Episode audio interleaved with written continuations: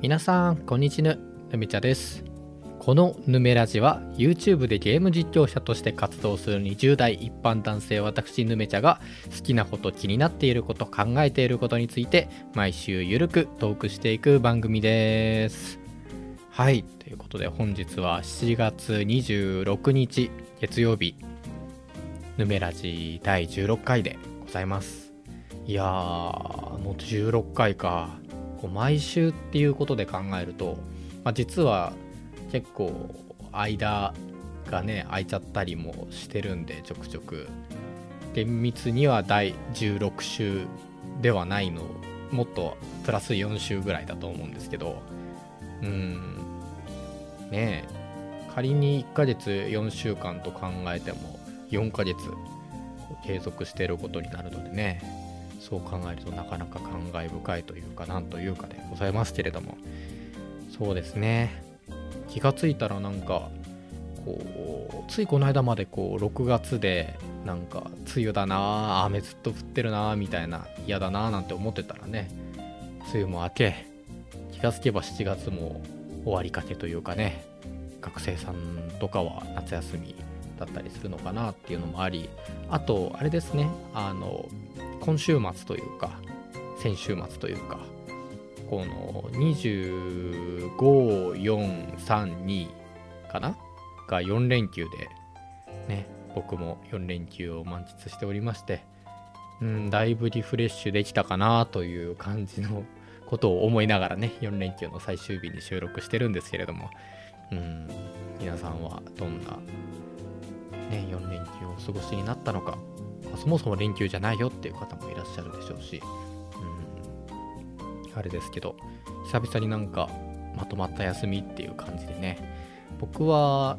そうですね。まあでも特段何か大きな用事っていうのはなくてあったといえばまあちょっと職場の人らと飲みオンライン飲みがあったり友達と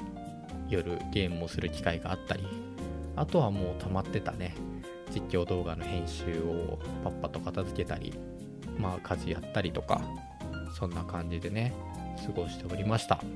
じゃあそんな感じでヌメラジ今回もゆるゆると喋っていきます。お願いします。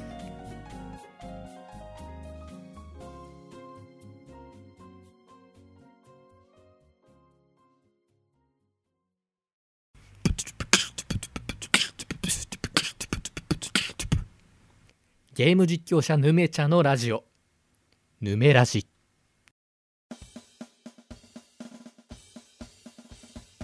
ほい。ということで今日の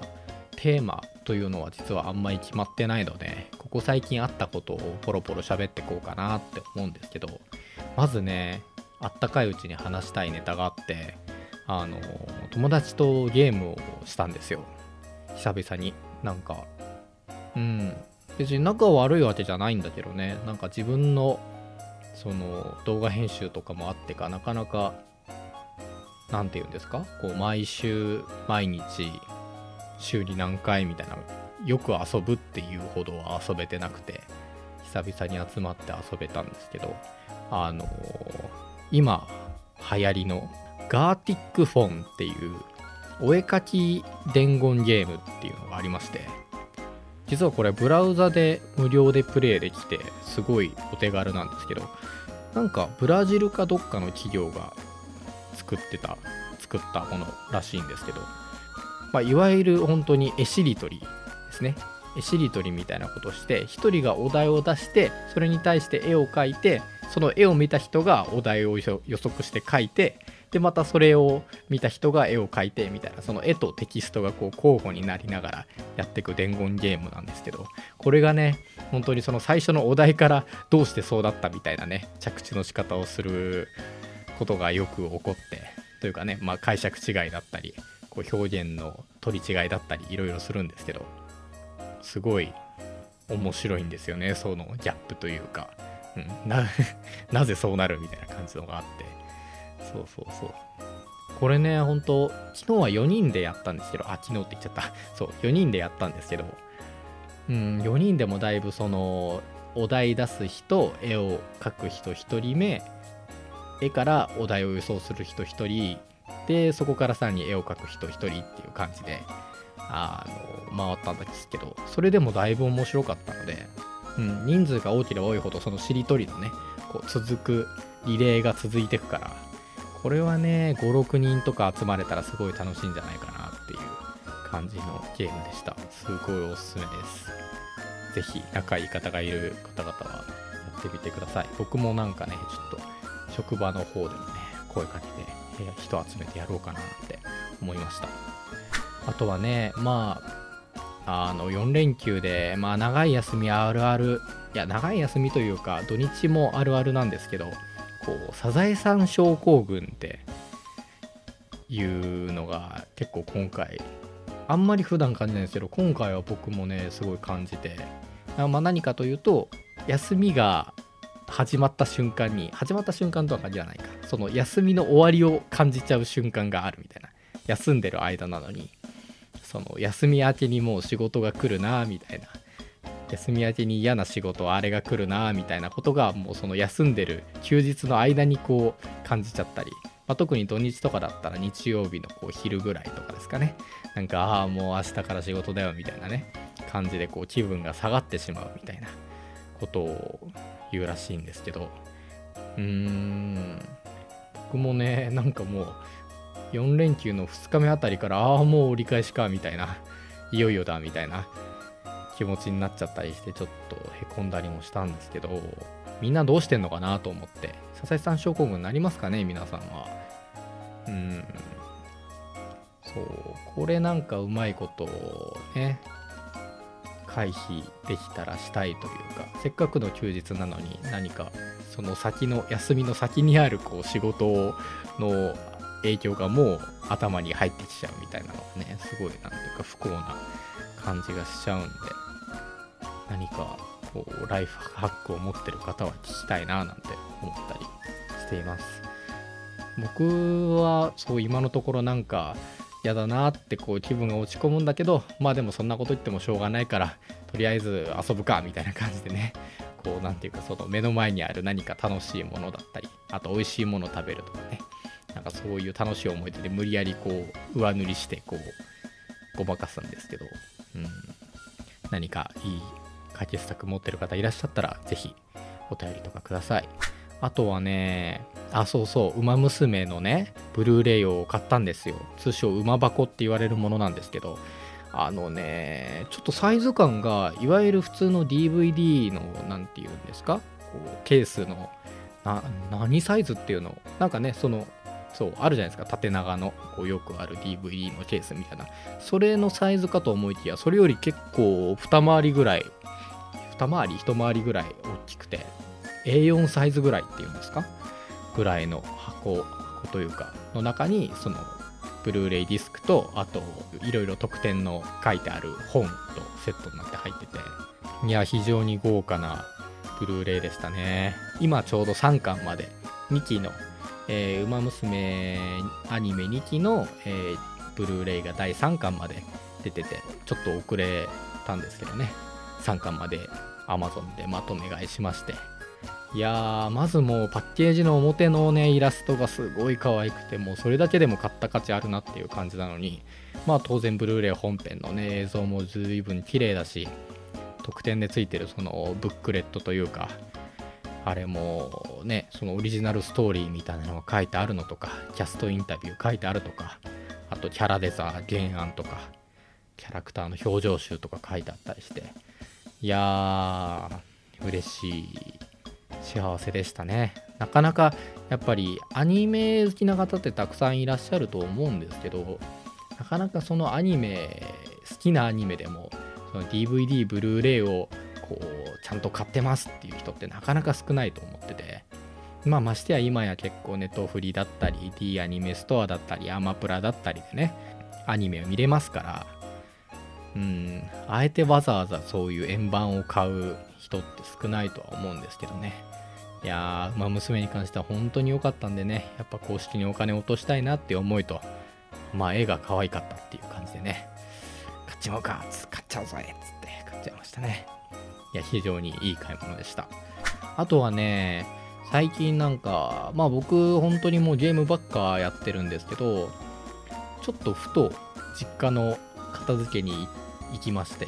その時にちょっとふとこう小説を手に取って持ってきたんですけどそれがねなんか全然最近読書してなくてだからたまには読書もしないとなと思ってちょっと昔ハマってたまあ結局そのアニアニメなんですけどアニメ化された小説なんですけどあの米沢ほのぶさんっていう方の「評価」っていうシリーズがあってまた読んでみるかなどんな話だったっけ？とか思ってね手に取って読んでたんですけどなかなか落ち着くというかああ読書もいいもんだなというかね。やっぱり普段その音楽だったり映像だったりでそういう情報量の多いものをねこう見聞きしてるからこそこう文字だけの情報というかその情報の少なさとかこう紙をめくる感覚とかがなんかすごいなんだろうねノスタルジックな気分になるというかたかが たかが小説一本で何言ってんだって感じですけど読書もね悪くないわとか思ったりしてました。今はその評価シリーズをね確か全部で4作あるんですけど本本が4冊か4冊あるんですけどそれ全部前に買っててでもなんかもう全然覚えてないから最初から読み直しててね今2冊目に入ったあたりですね。うん。なんか米沢ほのぶさんの文体は結構あのそれもまたアニメなんですけど アニメ見てたからっていうあれなんですけどあの西尾維新さんっていうねあの化け物語とかあとメダカボックスとかあの辺を原作書かれてる方がいらっしゃるんですけど西尾維新さんのなんか文体が僕すごい好きというかなんか馴染むというか好きでうん。なんかそれにちょっとこう少し似てるなというかうん何て言うんですかね。何かこう一つの表現をこういろんな言葉でこうくるくるくるってこう回していくような表現というかなんかそんな感じが似てるなと思いつつあと普段やっぱりこう会話で使わないようなちょっとかっこいい単語とかね出てくる。最近見たら「達見」とかね優れた意見っていう意味なんですけど、うん、使ってみたいなこういうかっこいい単語とか思いながらね。読んだりしてました。うん。あそうそう。あとはなんか謎にその実家から持ってきた あれの中でまた思い出したんですけど「パイレーツ・オブ・カリビアン」っていう映画があって僕昔もう小学生の頃かな僕が多分上映してたのはその頃なんですけどあのジョニー・デップが主演してるね、まあ、海賊物語というかの映画なんですけど結構当時から好きでそうなんか懐かしくなってまた見たいなってなってあのアマプラでレンタルして見てたんですけどやっぱ面白いですね。うん。何て言ったらいいんだろう。面白さをうまく言葉にできないけど結構みんながバカやってる感じというかうん。まあシリアスっつうよりは結構逆かなっていう感じも今見れば思うんですけどね。世界観はちょっと怖かったりするしあのデイビー・ジョーンズとかねあの顔がタコの人とか出てきたりしてね結構小学生当時はギャー怖いとか思ってたんですけど今見るとなんかこの このタコおじさん意外とアホやなみたいな ことを思ったりとか。あの僕3作品目までしか見てなくてうんそれもなんか謎にねあの家に 2, 2巻目？2作品目だけの DVD があって1作目と3作目がないってね。なぜそこだけ買ったっていう感じなんですよ。2作目の記憶だけやたら残ってて。で、アマプラで1巻、1作目借りてみて、で、2作目をある DVD で見て、で、3巻目をまたレンタルしてみてっていう感じで、で、3巻目で、3巻目 ?3 本目で一旦話が一段落するんですけど、その後にもまた映画が、4作目と5作目っていうのがあって、そこはもうなんか見てなかったんですよね。だいぶ間が空いて多分映画化されたと思うんですけど、4作目、5作目見てなくて、ああ、で、そこってもう話が区切れちゃってるんだろうなとか勝手に思ってたんですけどよくよく調べてみたらなんか前のあの第1作で敵として出てきたキャプテンバルボッサとかがまだ4作目でもう生きてたりとかして。そうそうそう。あそうなんだってなってこの機に4作目5作目見ようかなと思って。ついこの間4作目も見まして。まあ、個人的にはその3作目までの流れほどすごい面白いかっていうとあれだなっていう気はしたんですけど。うん。まあ、それでもやっぱりこうねパイレーツ・オブ・カリビアンっぽいなんか展開と世界観とわちゃわちゃしてる感じとがあって面白かったっていうのとあなんかキャプテン・バルボッサがなんかいつの間にか海賊じゃなくなっててひょえとかなったんですけど、うん、結局はまあ落ち着くべきところに落ち着いたというかなんか元からその全シリーズからいるキャラクターはやっぱりそうだよねみたいな感じだね。まあ当然ジャックもジャック・スパローもそうだし。そう新しい要素もありつつああこれがパイレーツ・オブ・カリビアンだよみたいにな気分になれるような4作品目でしたね。ちょっと5作品目でねまたなんかその3作目で終わったと思ってたキャラクターがまた出てくるみたいな話を聞いて気になってる。ころでございますね。はい。そんな感じで最近あったお絵かきのゲームのことサザエさん症候群のこと馬箱を買ったこと小説を読んだこと、えー、あとパイレーツ・オブ・カリビアン見たよっていうお話でした、まあ、皆さんもぜひ最近あったこといろいろ僕に聞かせてください。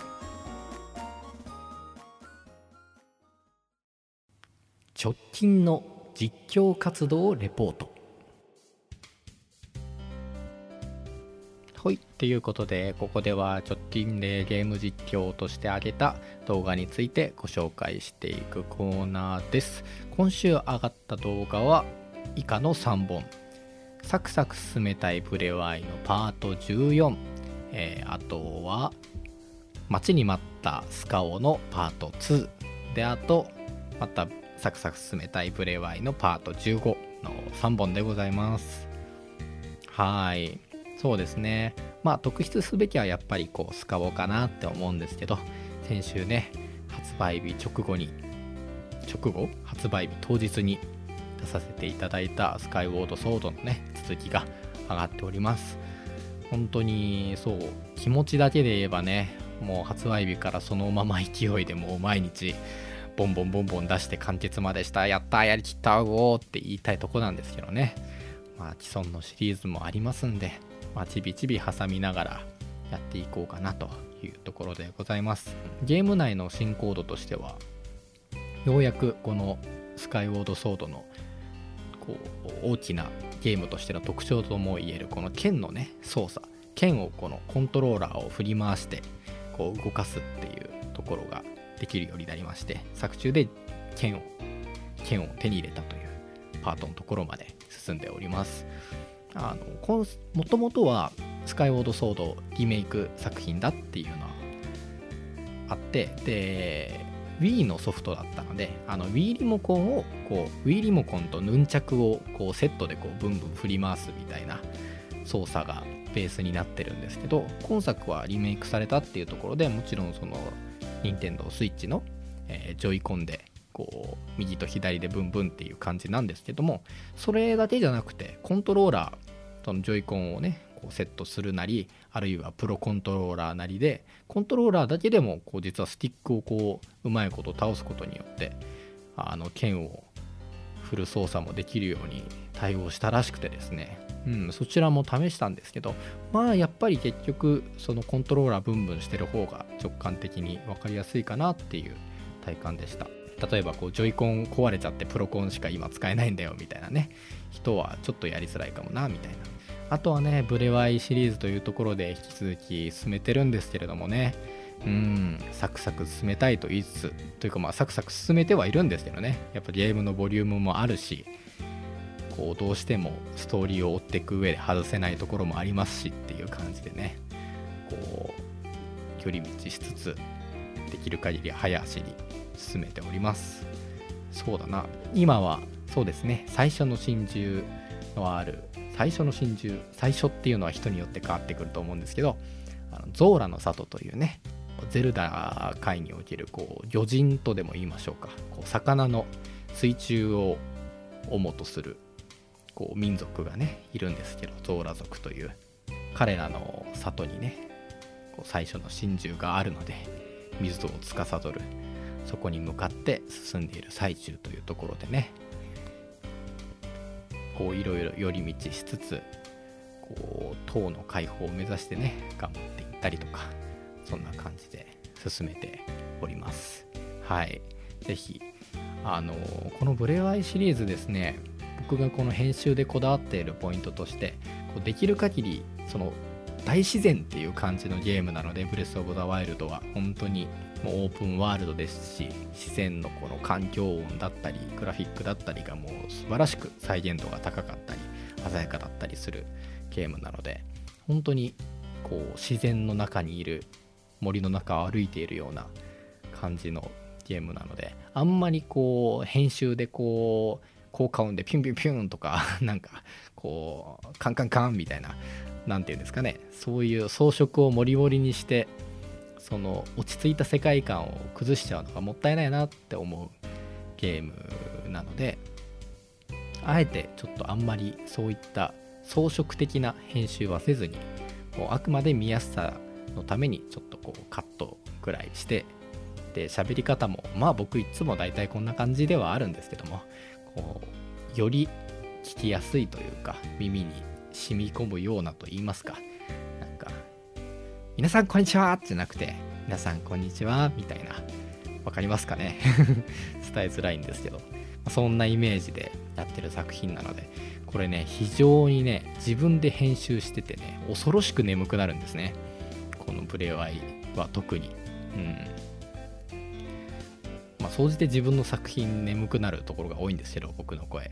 本当にね寝れない時にねあの睡眠薬として摂取していただくのに非常に適していると 我ながら感じておりますのではい。そんな用途でもね何でもちらりとでも見ていただけると嬉しいです。はい。ということでおそらく来週とかもまたブレワイとかスカオとかをね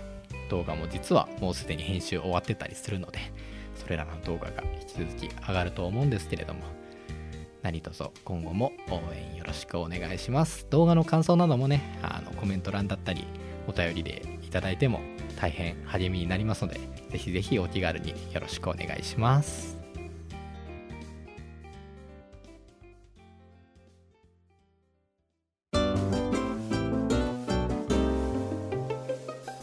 ヌメラジ。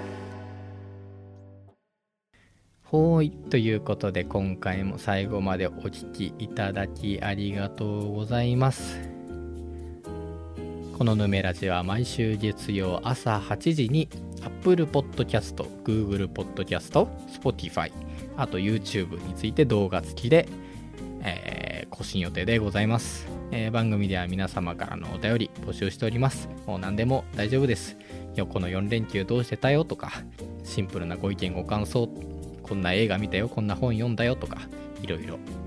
お気軽に送ってください。お便りへの宛先、フォームはそれぞれ説明、ポッドキャストの説明ページだったり、YouTube の概要欄だったりにね、URL がちゃんと出るように設定しておりますので、何卒お気軽によろしくお願いします。はい、またゲーム実況者として YouTube でいろいろ活動をしております。ぜひご覧いただいて、動画に高評価、コメントなどもお気軽にポチポチとしてやってください。はい、ということで本日もご視聴いただきありがとうございました。本日のお相手は、というか、いつも一緒なんだけどね、ぬめちゃでした。来週もまたお耳にかかりましょう。それでは、バイバーイ。